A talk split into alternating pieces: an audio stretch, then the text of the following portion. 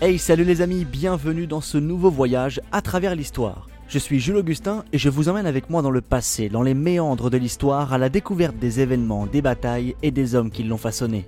Aujourd'hui, on s'intéresse à l'histoire de ceux que l'on appelle les écorcheurs. Ces hommes de guerre qui pratiquent le pillage, le rançonnement et puis tout simplement la guerre ont été d'une importance capitale dans l'histoire du règne de Charles VII au XVe siècle. Ils laisseront derrière eux un bien sombre souvenir. Alors, plongeons-nous ensemble dans l'histoire des écorcheurs.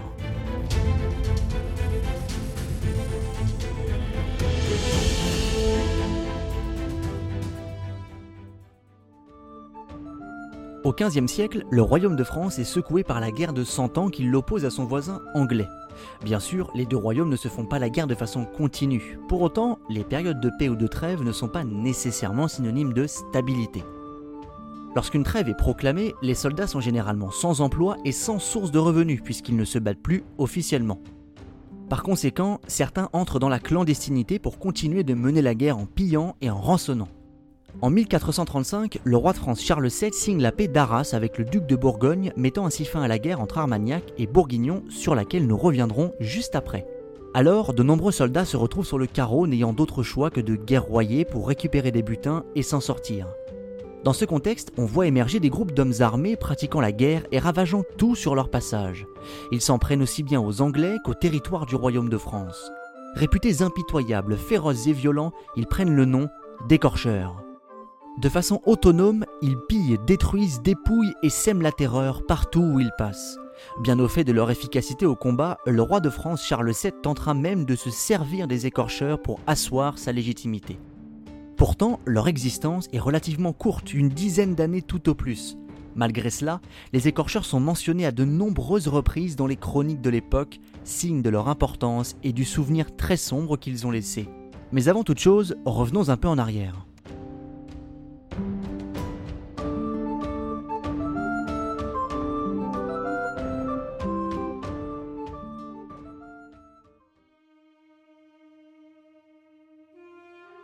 Le contexte de l'avènement des écorcheurs est celui de la bien connue guerre de Cent Ans qui oppose le royaume de France et le royaume d'Angleterre. Les hostilités s'ouvrent en 1337 lorsque le roi anglais Édouard III revendique officiellement la couronne de France depuis l'abbaye de Westminster. S'ensuivent alors des combats sur une bonne partie du territoire français ponctués par des batailles célèbres.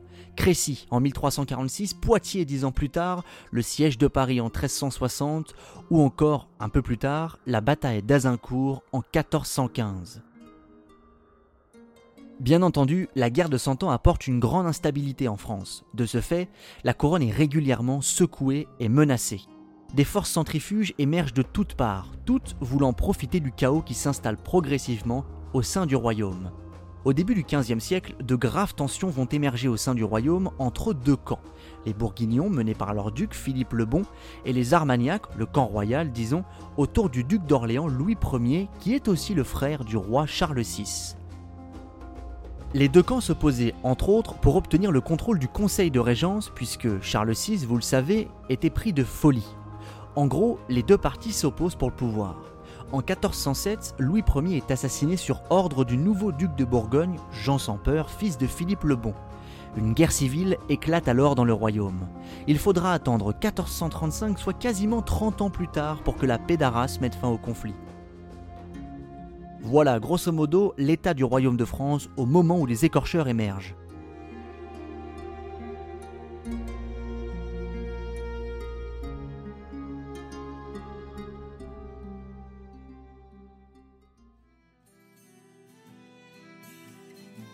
Le cadre étant posé, abordons maintenant le cœur du sujet.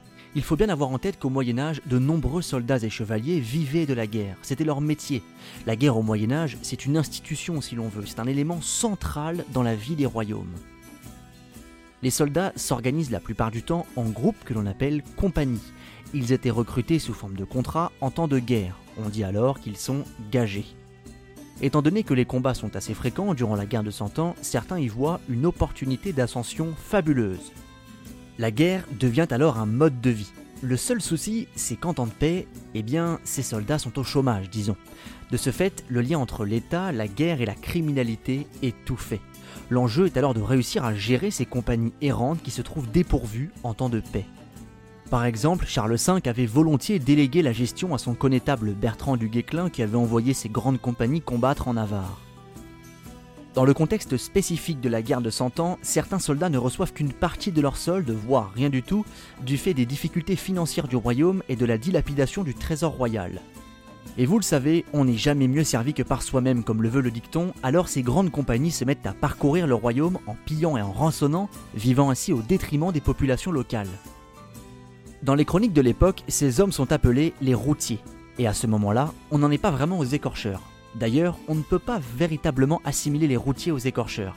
Déjà, ces derniers apparaissent un peu plus tard dans les chroniques, et puis l'écorcherie a été un phénomène plus ponctuel et plus court que les routiers. Et eh bien justement, qui sont les écorcheurs et comment sèment-ils la terreur?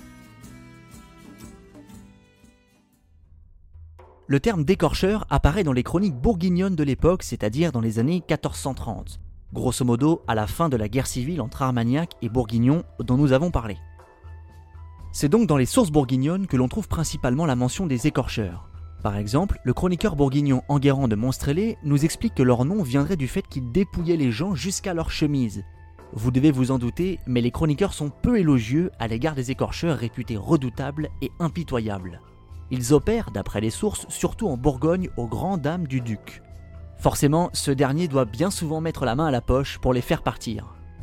Les écorcheurs vont alors véritablement devenir un fléau au sein du royaume de France. Comme nous l'avons dit, ces gens vivent de la guerre et des butins. C'est un métier, une activité professionnelle chère à l'aristocratie guerrière.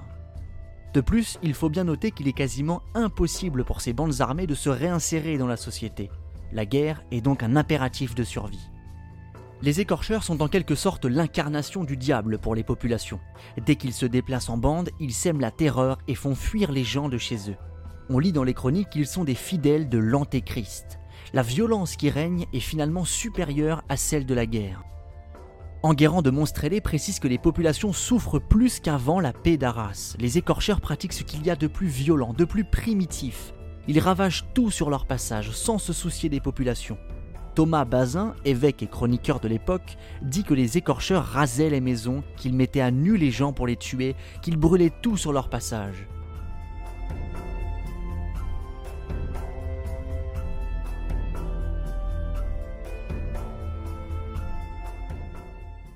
Vous imaginez bien le chaos qu'ils sèment et l'embarras qu'ils représentent pour le roi de France. Parce qu'il faut bien le dire, mais les écorcheurs étaient d'anciens soldats recrutés par le pouvoir royal.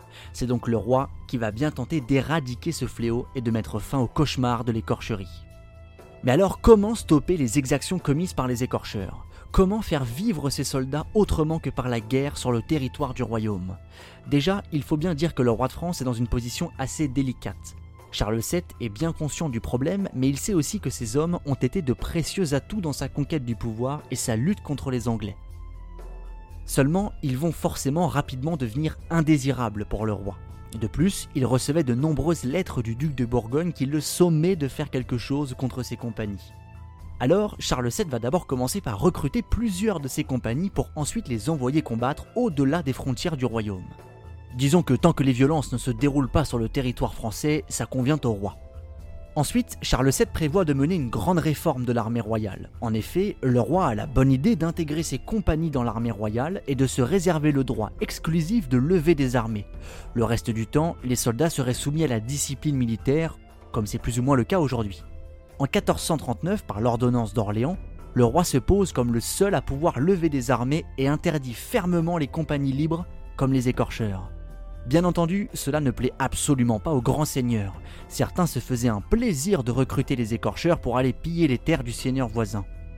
On peut par exemple citer Robert de Sarrebruck, seigneur de Commercy, qui recruta et envoya des écorcheurs dans le pays messin. Bref, toujours est-il que de nombreux seigneurs se soulèvent en 1440 lors de la Grande Praguerie. Malgré tout, Charles VII parvient à obtenir gain de cause. Cinq ans plus tard, en 1445, il crée les premières compagnies d'ordonnance, autrement dit, des unités permanentes à la disposition du roi. Sans doute par malice et pragmatisme, Charles VII prend soin d'intégrer les anciens capitaines des compagnies de l'écorcherie dans les rangs de l'armée permanente. Il émet des lettres de rémission les pardonnant de toutes les exactions et les péchés commis du temps de l'écorcherie. Ainsi, en 1445, Charles VII semble avoir trouvé une issue au chaos terrible installé par l'écorcherie qui s'éteint alors.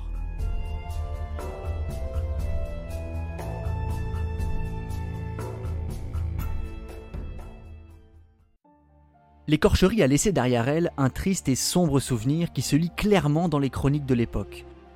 Malgré leur courte existence, les écorcheurs ont terrorisé des populations au point de semer un chaos inédit dans le royaume de France. Déjà éprouvé par la guerre de Cent Ans, cela n'a fait qu'accentuer les déchirures du royaume au XVe siècle. En intégrant les grands capitaines écorcheurs, Charles VII pose les fondations d'une armée régulière, disciplinée et permanente, des traits semblables aux armées d'aujourd'hui. Bien plus encore, le travail de Charles VII concernant les écorcheurs participe d'un renforcement du pouvoir royal et d'une centralisation des décisions. Le roi devient alors le seul garant de la paix et de l'ordre public. Un rôle que l'on retrouve volontiers chez son fils et successeur Louis XI. Mais ça, c'est une autre histoire.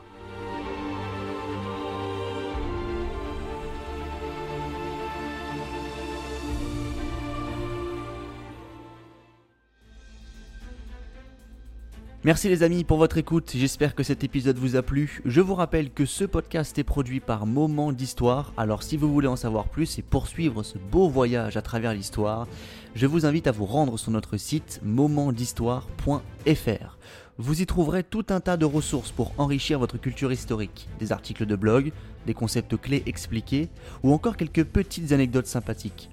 Voilà les amis, merci encore et je vous dis à bientôt pour un prochain voyage à travers l'histoire.